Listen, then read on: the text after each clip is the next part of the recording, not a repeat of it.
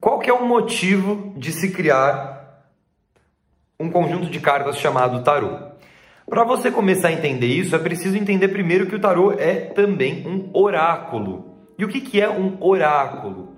O oráculo, na antiguidade, era a resposta de alguma divindade, a resposta de algum Deus sobre uma pergunta humana, sobre uma pergunta da vida humana.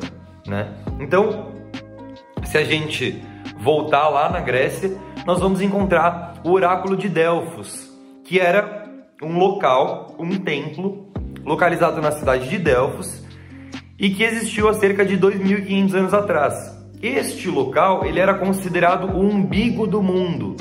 Né? Por que o umbigo do mundo?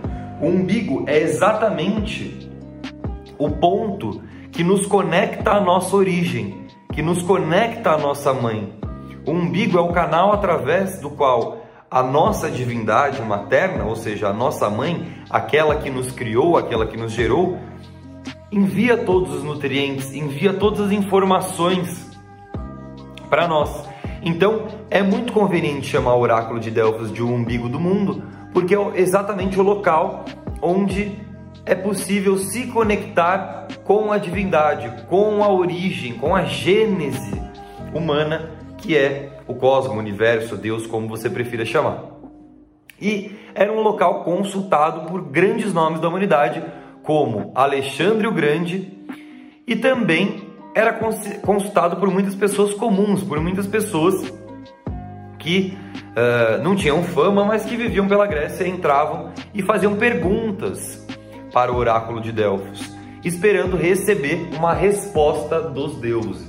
Isso já é, por si só, uma percepção de mais de 2.500 anos atrás de que é possível acessar o campo coletivo de ideias, o mundo das ideias, ou o inconsciente coletivo, ou o inconsciente cósmico, ou o campo, ou os registros acásticos, seja lá como você prefira chamar.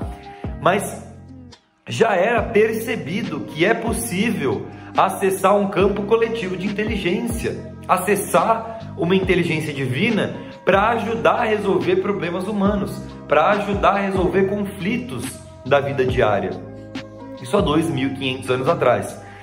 Então, o oráculo de Delfos era um templo onde as pessoas iam para fazer perguntas, para ajudar elas a resolver as suas próprias sombras, a resolver os seus problemas repetitivos, a tomar decisões importantes e a encontrar qual que é o melhor caminho para que essas pessoas pudessem seguir. E é basicamente isso o que o oráculo faz. E o tarô é um oráculo.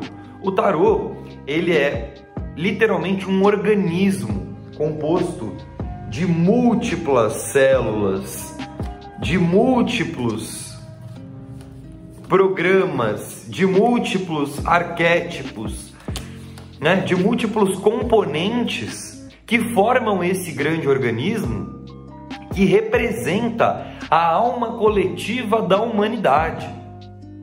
E lembrando que isto é simbólico. A alma coletiva da humanidade pertence ao mundo das ideias. No mundo das formas, ela é representada através do tarô, através, a jornada da alma humana, a jornada coletiva da alma humana é representada através da jornada do louco no tarô. Isso não quer dizer que esta jornada seja exatamente a mesma jornada da alma humana que está presente no mundo das ideias. Por quê?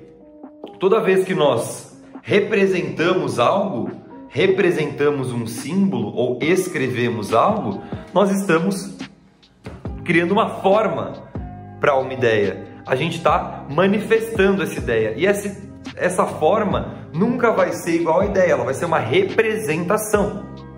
Para que fique mais claro, para que você possa entender, pensa num mapa. Uma coisa é o território, outra coisa é o mapa. O território é a vida, o território é a experiência, é a própria alma humana. E o tarô é um mapa dessa alma. Não vai ser exatamente como, mas é uma representação, é um ponto de partida para me conectar com o território, para me conectar com essa alma coletiva.